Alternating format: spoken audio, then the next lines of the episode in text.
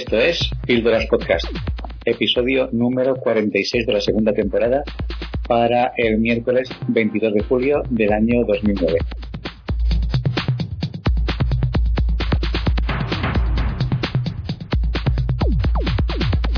En Píldoras Podcast podrán escuchar noticias, reportajes, audiolibros y aquellas cosas interesantes que son difíciles de encontrar en la falsimedia oficial o comercial, salvo muy contadas excepciones que confirman la regla general.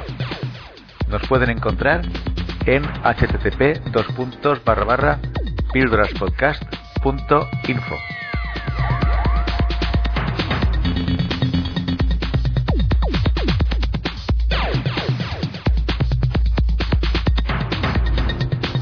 En este episodio vamos a escuchar dos caras B de la Rosa de los Vientos sobre el tema de Honduras en primer lugar. Y a continuación, eh, diagonal periódico número 106 con los siguientes titulares. Más poder para las ETT, empresas de trabajo temporal. Reforma de la ley de extranjería, más sanciones y más ironías. Bolivia acaba con el monopolio de la editorial Santillana. Travis en espacio protegido. El golpe de Estado de Honduras desata una fuerte resistencia de la sociedad civil y de los movimientos sociales. Y además también nos hablarán del G8, del tema de la nuclear de Garoña, Hammer Schemes, ley de partidos, Amazonía, macroeconomía y terminaremos con la música como expresión de los pueblos.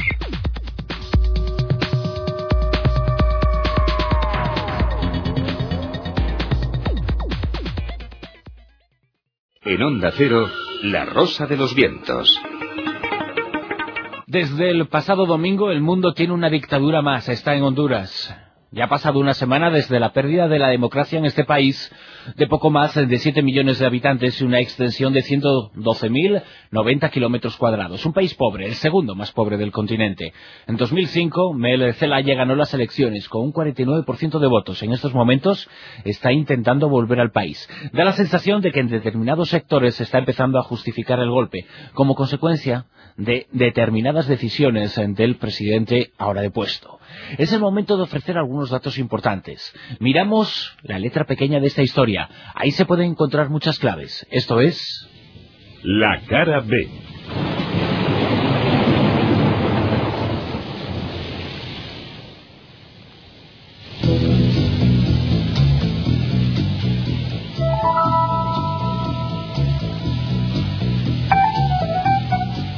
menudo nos olvidamos del pasado y en el pasado no pocas veces se esconden claves para entender las cosas. Es por ello que vamos a reconstruir brevemente la historia de Honduras, un país que se independizó de España en 1821. Se acabaron así varios siglos de dominación, en especial motivada por el oro de las minas del país. Sin embargo, el dominio británico sustituyó al español.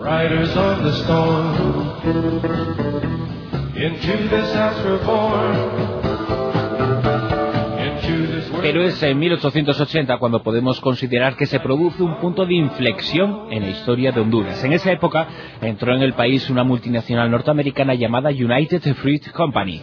Esta empresa, gracias a discutidas decisiones políticas, se adueñó de la totalidad de las tierras cultivables, también de los medios de transporte, de los puertos, de los barcos, de los trenes. En definitiva, se convirtió en el amo y señor del país. Aún así, en 1924, Estados Unidos invadió la nación. La situación se asentó aún más. Tras la invasión, el poder quedó en manos del dictador Tiburcio Carías. Gobernó durante 16 años.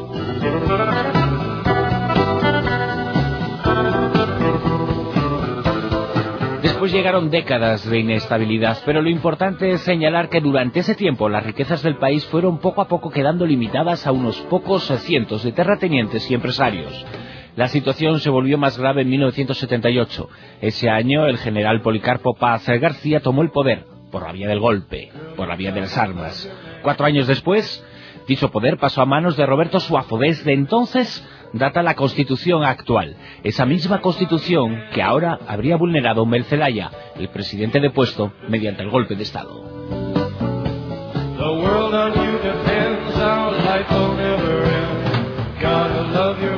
Esas fechas se promulgó la prohibición del derecho de huelga y manifestaciones y por entonces es eh, cuando Honduras se convirtió en la base en Centroamérica de la contra nicaragüense. Para ello, Estados Unidos levantó en el país la base de Sotocano. Hasta allí se desplazó, entre otros, el coronel Oliver North, el militar que encabezó las maniobras para financiar a la guerrilla nicaragüense que luchaba contra el sandinismo en la vecina Nicaragua. Gracias al tráfico de drogas, la CIA armó a las guerrillas. Se crearon entonces en Sotocano los famosos escuadrones de la muerte. Dichos escuadrones fueron responsables de ofensivas contra civiles, asesinatos, matanzas de campesinos.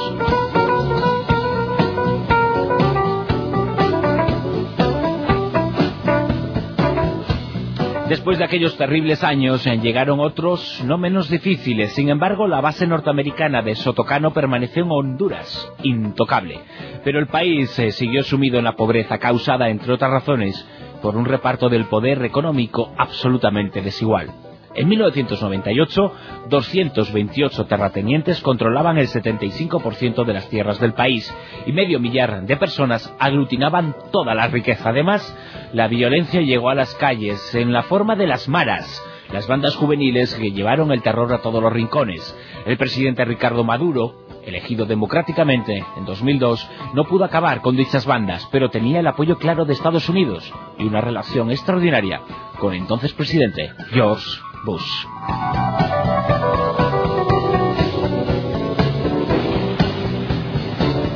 Hoy a Zelaya le acusan de intentar reformar la Constitución. Sin embargo, Maduro en el año 2005 ya lo hizo. Reformó la Constitución y nadie le criticó por ello. Fue aplaudido desde los sectores más poderosos.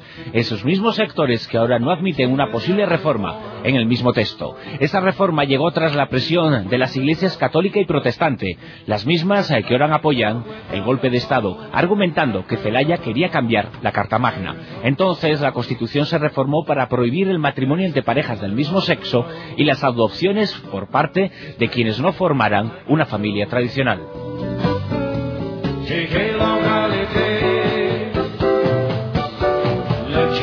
Ahora se señala que Zelaya quería perpetuarse en el poder, pero dicha afirmación no es del todo cierta y se utiliza por no pocos como excusa para justificar el golpe. Sin embargo, es falso. El pasado domingo, 28 de junio, Zelaya había convocado un referéndum no vinculante para conocer la opinión de los hondureños sobre la necesidad de abrir una cuarta urna en las elecciones presidenciales del próximo mes de noviembre. Esa cuarta urna se abriría con objeto de iniciar, solo de iniciar, un periodo de reflexión sobre la necesidad de modificar contenidos de esa constitución del convulso periodo de 1982.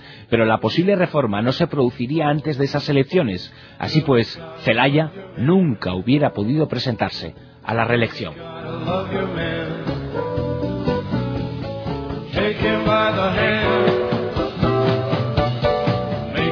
Ahora bien, tras el golpe de Estado se han suspendido los artículos 71, 78, 79, 80 y 81 de la Constitución hondureña. Los ha suspendido el nuevo dictador de Honduras, Roberto Micheletti, el mismo que acusa a Zelaya de intentar modificar la Constitución. ¿Alguien entiende algo? Por cierto, esos artículos prohibidos impiden el derecho de reunión, asociación y circulación de ciudadanos. Además, al suspenderse esa constitución, se impone el toque de queda y se permite la detención indefinida de sospechosos sin presentar cargo contra ellos. Más datos importantes a tener en cuenta. Un general ha sido el que ha encabezado el golpe de Estado. Se trata del general Romeo Vázquez. Junto a él, entre otros, el oficial Luis Javier Suazo. Nadie ha profundizado en las biografías de ambos golpistas, pero hay un hecho sorprendente. Los dos fueron alumnos en los años 80 de la llamada Escuela de las Américas. Dicha escuela está radicada en la base de Fort Benning, en el estado norteamericano de Georgia. Según demostró una comisión de la ONU en 1993, en dicha base fueron entrenados los militares golpistas que pusieron en el poder a Pinochet en Chile, a Videla en Argentina o a Noriega en Panamá. ¿Casualidad? Ahora, los golpistas de Honduras resulta que fueron entrenados en el mismo lugar, en la llamada Escuela de las Américas, en donde la CIA ha formado a los escuadrones de la muerte en América y a las guerrillas que llevan décadas enfrentándose a aquellos gobiernos que no encajan ideológicamente con Estados Unidos.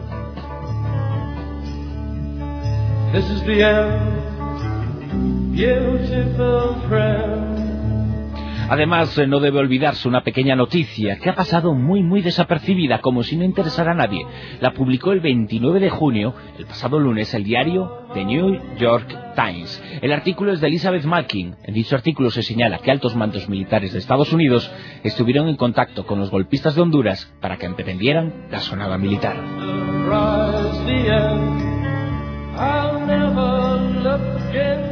Curiosamente, la base que empleó la Escuela de las Américas para llevar a cabo sus misiones en los años 80 y 90 en Centroamérica es la citada base de Sotocano. Es la única de Estados Unidos en la región. Recientemente, Celaya anunció la transformación de dicha base en un aeropuerto civil, muy poco se ha comentado este asunto.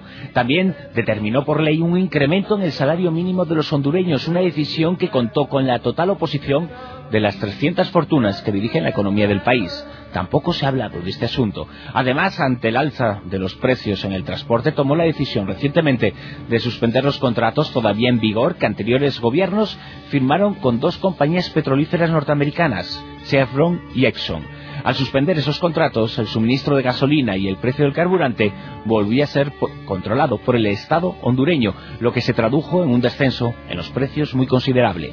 En Washington, ninguna de esas decisiones sentó nada bien, pero en ellas, entre otras, puede encontrarse la cara B para entender lo que está ocurriendo en Honduras.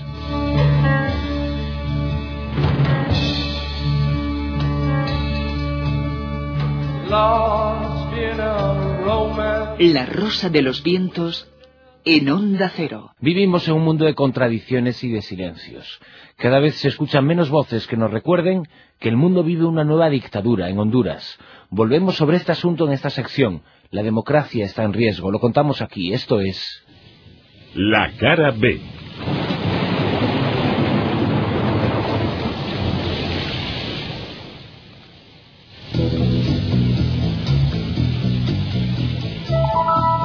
En numerosas ocasiones hemos señalado que detrás de las ideas defendidas por los más poderosos gobiernos se encuentran institutos de opinión y grupos de ideólogos. Forman parte de los llamados think tank, de los tanques o laboratorios de ideas. Dichos grupos suelen estar financiados por grandes multinacionales. El objetivo es claro, influir en las decisiones políticas de forma que esas grandes corporaciones salgan beneficiadas de las mismas.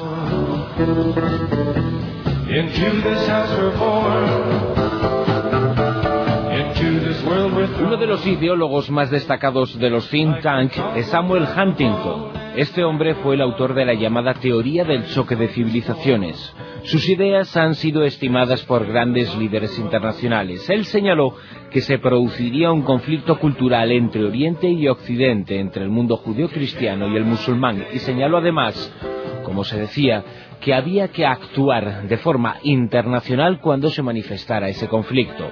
Los sucesos del 11 de septiembre de 2001 se consideran como el cumplimiento de la profecía de Huntington. Pero este teórico del poder predijo otros conflictos. Uno de ellos, señaló, enfrentaría a América Latina con Estados Unidos. Señaló como elemento detonador de ese conflicto a los líderes latinoamericanos defensores de sistemas económicos no liberales y diferentes al capitalismo imperante.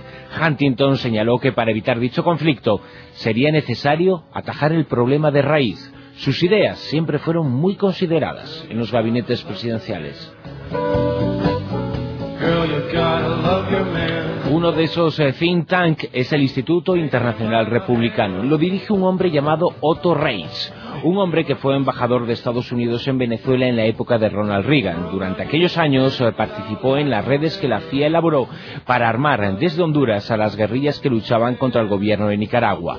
Su relación con los escuadrones de la muerte ha sido documentada en numerosas ocasiones. Fue acusado además de ser uno de los instigadores del golpe de Estado de Venezuela en el año 2002. Ha estado vinculado a varios gobiernos, especialmente en cuestiones internacionales.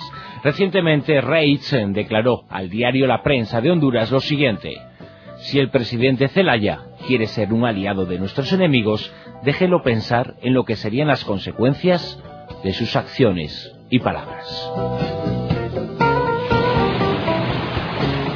Después llegó el golpe de Estado. En septiembre de 2005, un hombre, del que ahora decimos su nombre, declaró ser defensor de la tiranía en la democracia. Señaló que la mejor forma de gobernar era mediante un mandato claro. También señaló que hay constituciones eh, que violentan los derechos. Bueno, pues quien dijo tales perlas es un hombre llamado Óscar Sánchez Arias. Es el presidente de Costa Rica, el hombre que ha sido señalado como el mediador en el conflicto de Honduras el hombre que según el gobierno de los Estados Unidos es el indicado para abrir negociaciones entre el depuesto presidente Manuel Zelaya y su sustituto, el dictador Ricardo Micheletti. Cierto, según Micheletti, una de las razones que le llevaron a apoyar el golpe de Estado es que Zelaya quería cambiar la Constitución para poder presentarse de nuevo en las elecciones de Honduras. Esta pretensión por parte de Zelaya también ha sido utilizada por quienes de una u otra forma no han condenado el golpe de Estado. Pero atención, mucha atención a lo que les contamos.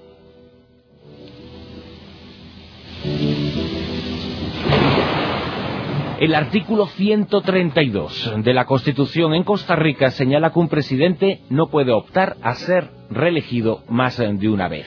Óscar Sánchez Arias fue elegido presidente en 1986. Cuatro años después optó a la reelección.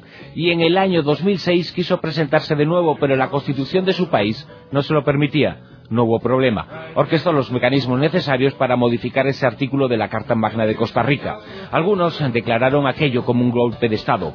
Volvió a ser elegido y lo hizo utilizando el mismo mecanismo que ahora se acusa de utilizar al depuesto Celaya. Lo sorprendente es que este defensor de la tiranía en democracia ganó el Premio Nobel de la Paz en 1987.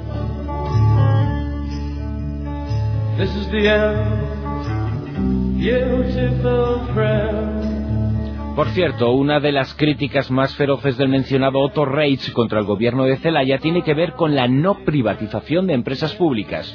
Una de esas empresas es Ondutel, una compañía de telecomunicaciones participada mayoritariamente por dinero público pero con gestión privada. Curiosamente, uno de los hombres que más presión ejerció para que la empresa fuera privatizada era el líder del actual golpe de Estado, Ricardo Micheletti. Fue gerente de Ondutel. ¿Casualidad?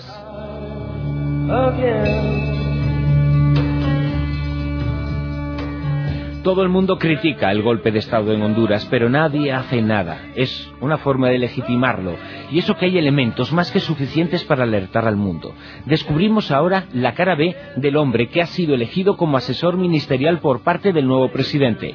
Se llama Billy Joya Nadie ha recordado que este hombre tiene un proceso abierto por la Corte Interamericana de Derechos Humanos por haber estado involucrado en la desaparición y tortura de centenares de personas durante la dictadura de Pinochet en Chile, país en cuyo ejército, durante el mandato de Pinochet, se formó el ahora elegido por Micheletti. Por cierto, la hija de Pinochet ha sido la última en avalar el golpe de Estado en Honduras.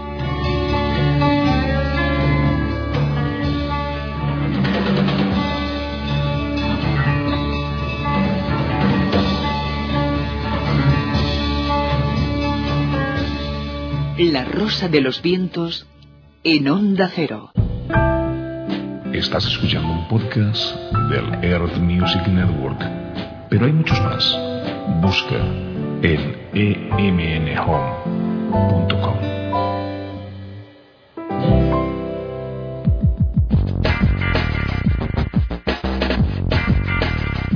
Boletín quincenal del periódico de actualidad crítica Diagonal.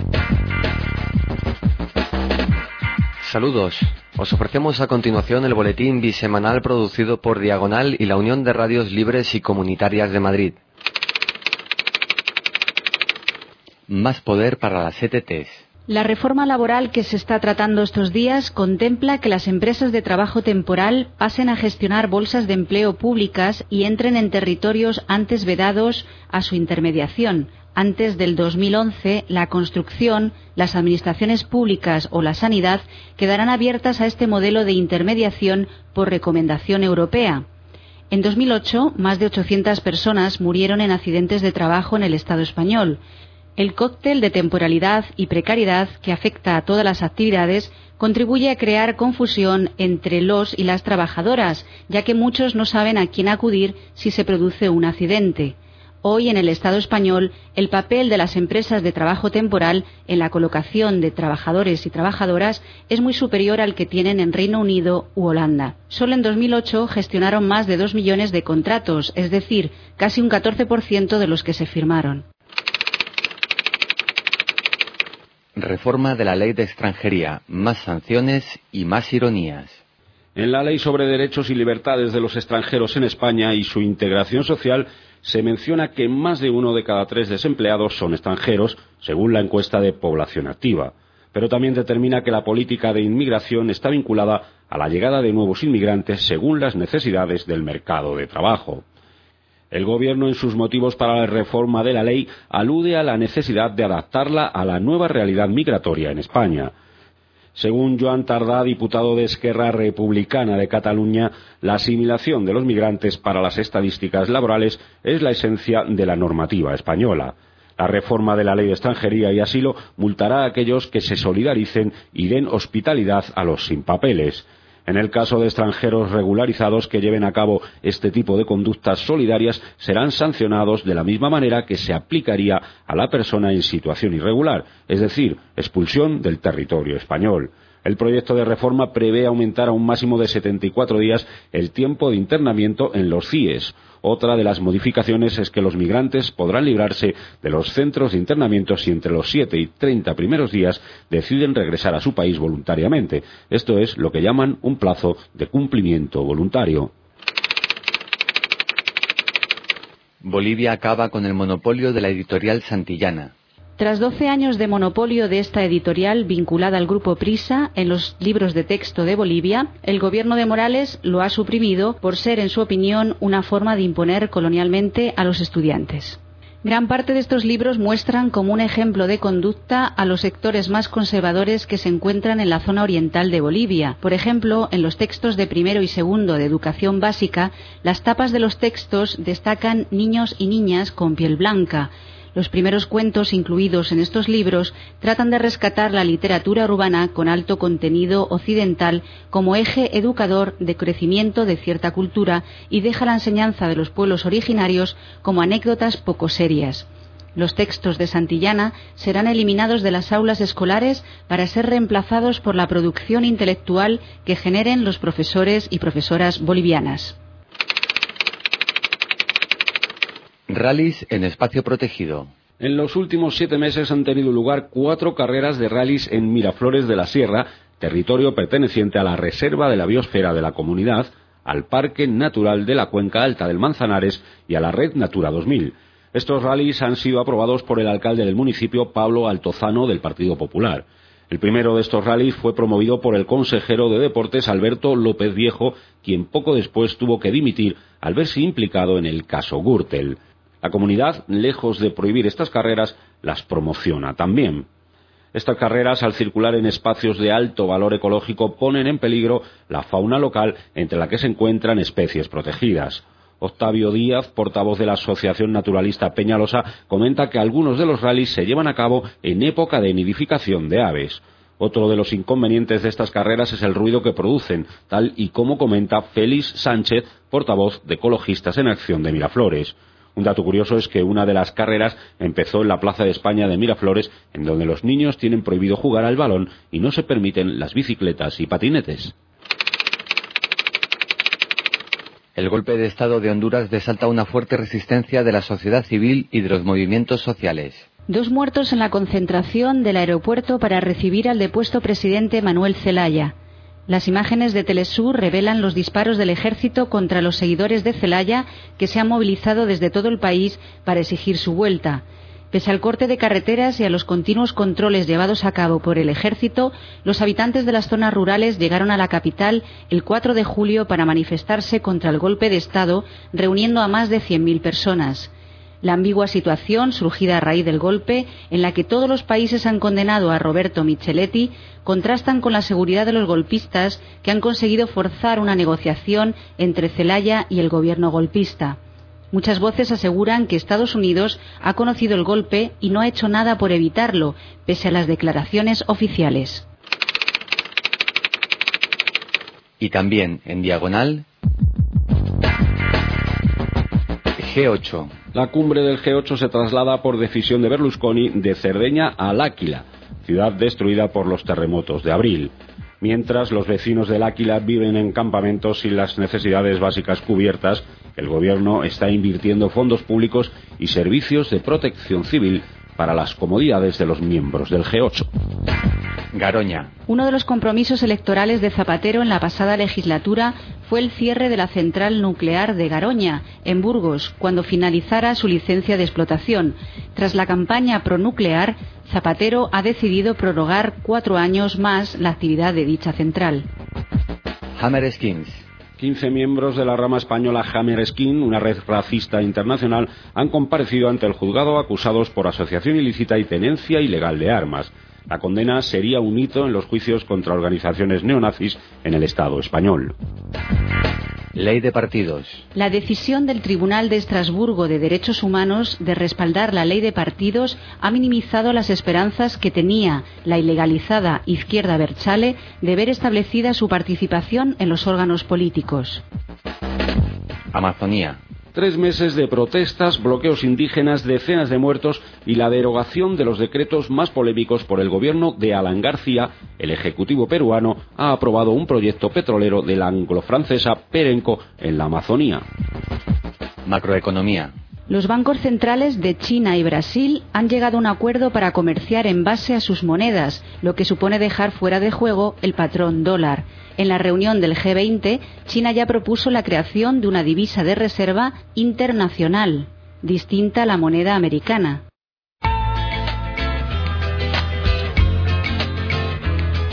La música como expresión de los pueblos.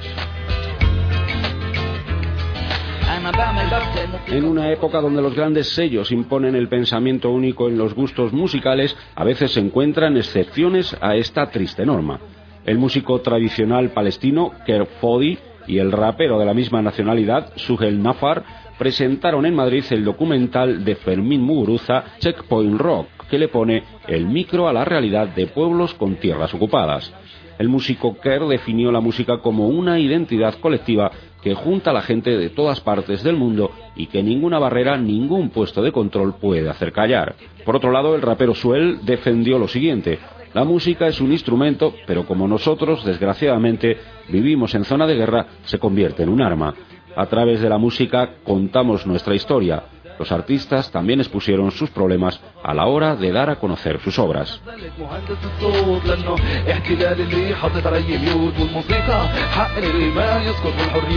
Puedes encontrar más información en las páginas de Diagonal y en www.diagonalperiódico.net. Un saludo de David Morales, César Gabriel, Ramón Ferrer, Miriam Meda, Ana Rodríguez, Julia Gas, Mariano Sánchez, Lucía Ruiz y Fernando García.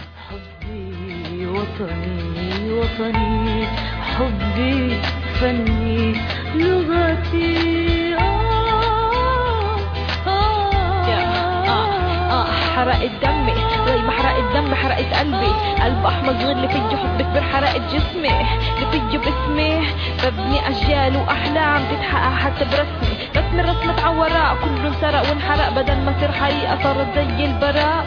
تعرف شو هالإحساس؟ طبعا لا. بعمل لك اشمئزاز طبعا لا. لأنك ولا مرة حسيت وقسيت. يا ريت شو شو عملت شو اعترفت ومر بدون بيت. قلت شوف ما انت شايف. هو انت المبسوط وهو العايف. عارف؟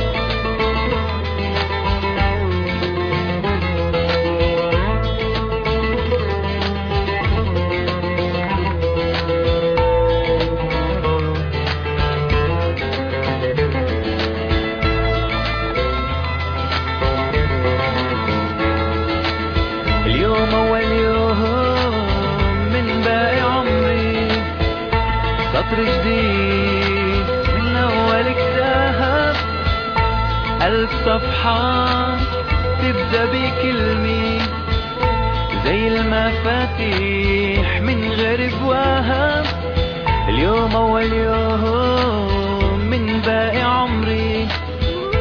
سطر جديد من أول كتاب ألف صفحة بتبدأ بكلمة